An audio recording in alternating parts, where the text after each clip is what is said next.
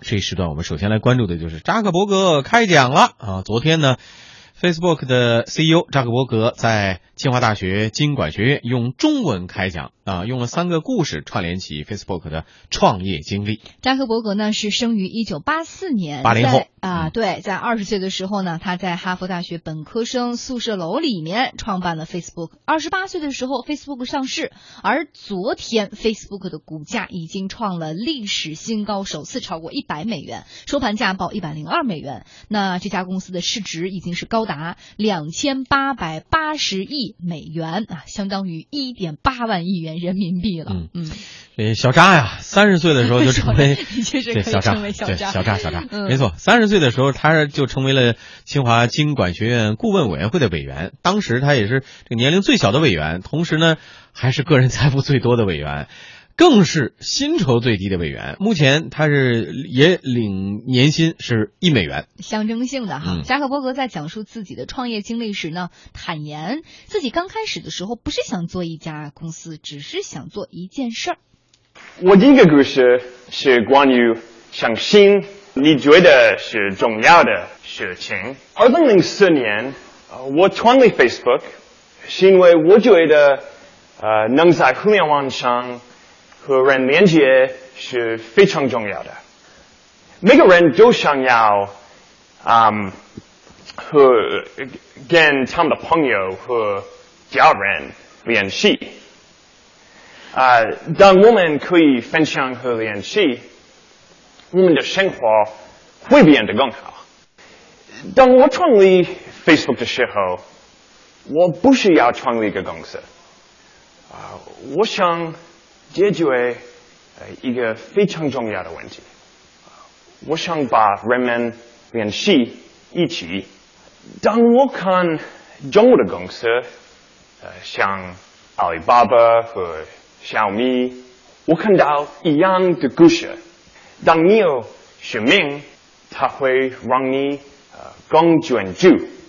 Facebook 成立呃几年后，我们的产品呃做了一个很大的呃改变。我们推出了动态呃消息。现在啊、呃人们都觉得动态消息是一个好的产品，但是、很多人当时都不喜欢。啊、那时候 Facebook 啊、有一百万用户，但是差不多十万用户。呃，他们说，如果我们不给他们呃原来的 Facebook，他们就再也不用 Facebook 了。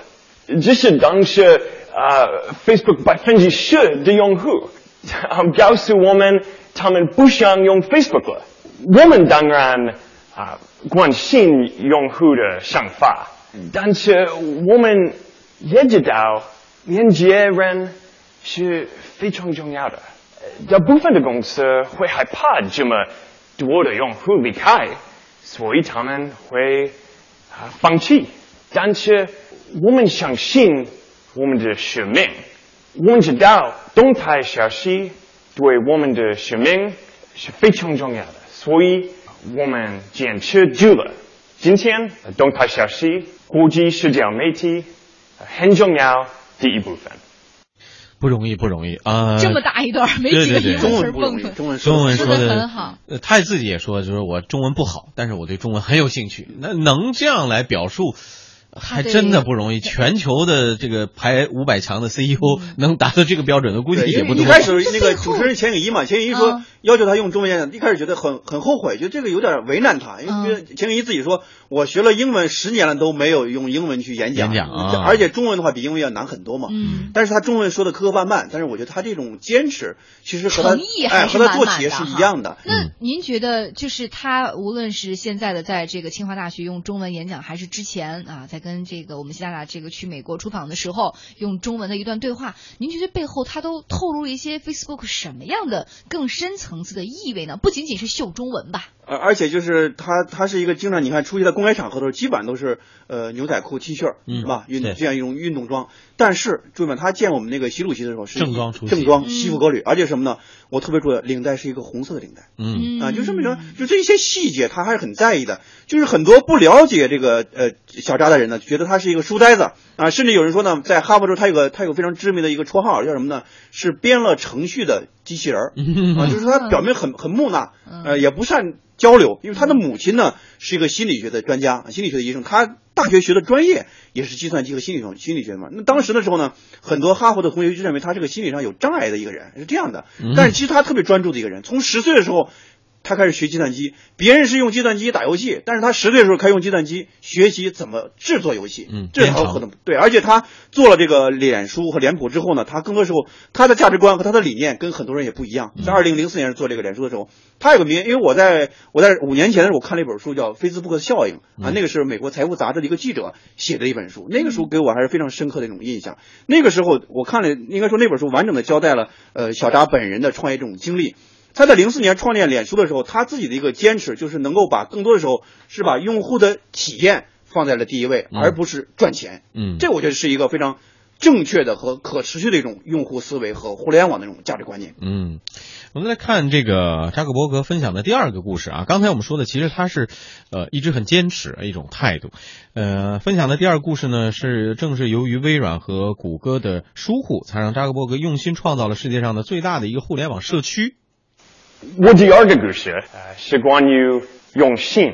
如果你有了使命，呃你不需要有完整的计划，往前走吧。你只要更多用心。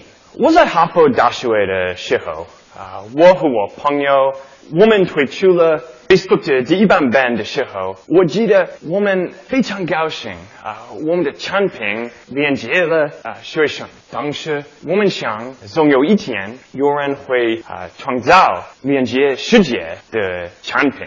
有趣的是，没想到我们可能会建立连接世界的产品。我们只是大学生。我觉得一个大公司像微软或谷歌会开发这个产品啊、他们有啊好好几的工程师呃和上亿的用户，他们应该开发这个产品，但是他们为什么没做？我常常呃想这个问题。我们只是大学生，呃我们没有计划，我们没有资源，所以我们是怎么创造出世界上最大的互联网呃社区？我觉得我们只是更多用心，在路上的每一步，啊、都有人会说新的想法不会成功。我们面对过很多的问题，我们开始只是一个小产品，为了学啊、学生服务。一开始的时候，有人说 Facebook 只是呃给学生用的，所以它永远啊、不会重要了。可是我们还是继续把 Facebook 开放给所有人用。后来又有人说，现在啊、别人也用了 Facebook，但是他们啊、很快就他不会再用它。可是我们还是继续，人们一直在用，是因为人跟人连接是重要的。然后有人说，好，可能 Facebook 在美国有用，呃，但是不会在其他国家有用。可是，我们还是继续开发到了世界其他国家。又有人说，社交媒体永远啊、不会赚钱，可是我们还是继续啊、建立了一个强大的业务。然后有人说啊、人们不会在手机上啊、用 Facebook，可是我们还是继续。今天 我们成为了呃移动为中心的公司。刚才扎克伯格呢也提到了，好像他觉得这个像谷歌啊或者微软这样的公司啊、应该会开发出这种的应用，社交平台的应用。呃，就是因为这些公司疏忽了，所以才有了 Facebook 的崛起。当之前呢，国内也有一些朋友说质疑啊，百度是不是错过了什么视频啊、什么大众点评啊，再包括滴滴啊这些新的崛起的商业机会。但是如果说一个巨头就要覆盖所有的行业、所有的领域的话，这。这也不是一个好的现象嘛，正是有有这种缝隙，才让新的公司崛起啊。对，就是一个公司啊，和一个人是一样的，每个人都有他的这种极限和局限，这种局限和极限也决定了这个企业能够走多远啊。我我特别欣赏张瑞美那句话，说只有时代的企业，没有成功的企业，对吧？一九八四年，小扎出生了，但是在那一年也发生一个大事儿，什么大事儿呢？思科公司成立了。嗯，思科也是在大学成立的公司，当年做的是什么呢？斯坦福大学的计算机系的主任和商学院的计算机主任两个教授啊，都是这个夫妇，他们成立什么呢？通过路由器把互把这个学校里面的这个不能够互联互通的网络设备串联起来了。来，这个是一个破天荒的事情，这是一个应该说是中国呃世界级的世界范围内互联网的一个改写。那么到二十年之后，二零零四年的时候。小扎本人对吧，创办了脸书或者脸谱，那他用什么什么方式呢？就是通过人际的这种互联的方式，而不是设备互联的方式，让人们有了更多这种互联互动这种可能性。我觉得这是一种升级。那么之前的时候，我们看 IT 企业这种互联网企业也经过这么几几波这种波浪式这种发展。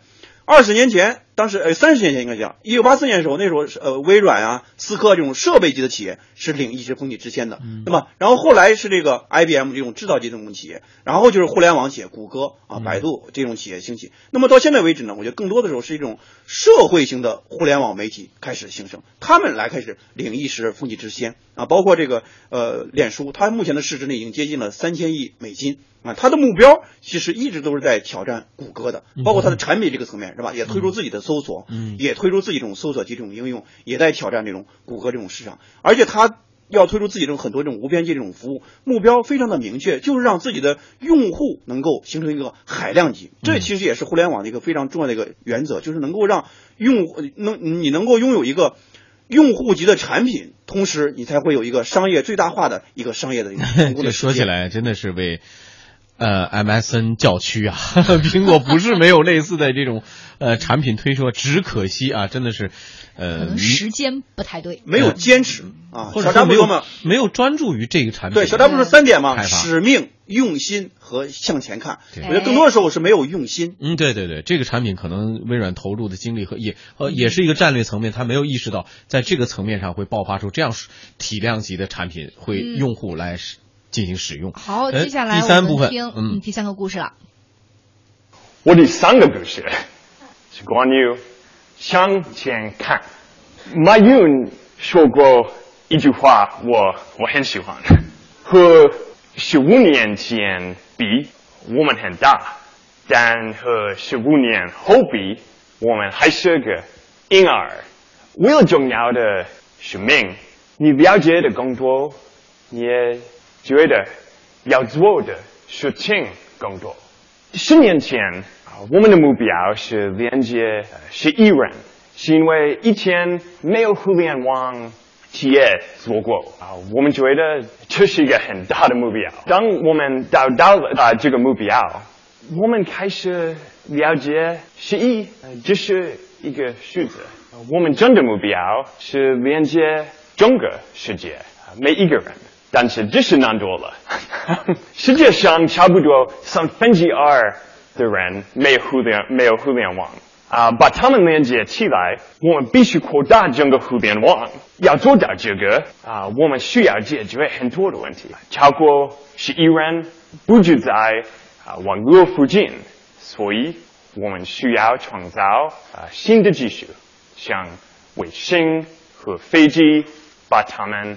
连接起来，超过十亿人啊没有钱啊上互联网，所以我们需要让互联网更便宜。大约二十亿的人啊没有用过电脑或互联网，呃，所以我们需要创造新的方案，帮助他们连接起来。三年前，我们成立 Internet.org 啊，去扩大。互联网，我跟我们董事会说，我觉得我们要花呃十亿多美元。他们问我，好，这东西怎么赚钱？我告诉他们，呃，我不知道。但是我知道连接人是我们的使命，非常重要。我们必须向前看。我们现在还不知道整个计划，但是如果如果我们啊帮助人们，未来我们会好的。这就是向前看的意思。嗯，这扎克伯格提到了一个伟大的计划——天网计划啊，Internet 嗯这个 O O R G 的啊免费的一个计划，主要使命就是为全球三分之二没有联网的人口来提供提供互联网服务。这个计划呢，也就包括数个项目来帮助完成这个雄心壮志。呃，第一个大项目就是 Free Basic 啊，让这个互联网成为为贫困地区呃负担的一个服务，让它贫困地区更多的人能够享受到。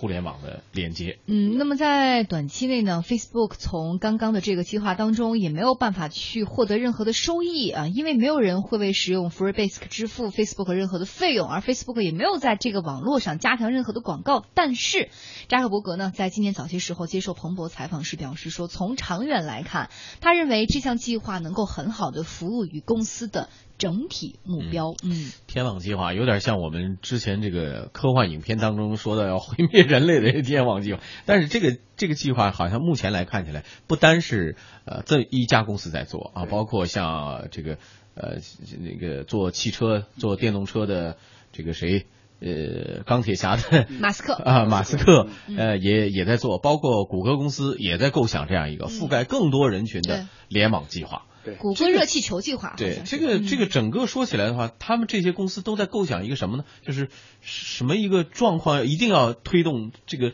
无网无缝链接全球的。对，我觉得这就是美国企业家的一种境界和一种格局，就是说他们考虑的事情更多的都是考虑后天的事情。而不是今天的事情，更不是明天的事情。我们中国的很多企业，更多时候考虑是今天的事情，甚至是明天的事情，考虑未来的事情可能更少。我觉得这次扎克伯格其实来北来这个来中国的话，其实他更应该见的一个人是应该见见冯仑。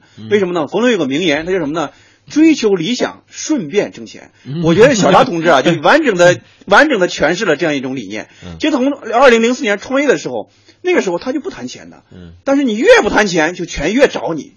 他这个这是这种这是一个观点，成功之后来回看。对，还有一部影片叫《社交网络》，大家也可以看一下他的这个整个的呃这个制就是创意的过程到成立这个公司的过程。你看零四年创办这个网站的时候，然后三个月之后资本就追着他走，到零七年的时候估值已经到了一百五十亿美金。当时李嘉诚拿了六千万美元找着他，最后买了多少？百分之零点四的股份。嗯啊，那目前的话大概就三千亿这样一种市值了。就为什么他能够做这种成功？就是他秉承一个坚持一个理念，就是用户的最大化，链接的最大化。这是互联网非常重要的两个核心点。嗯，好，希望这个扎克伯格之行，包括演讲，对我们国内的创业者也有所启迪。接下来为大家送出的是公司发布会。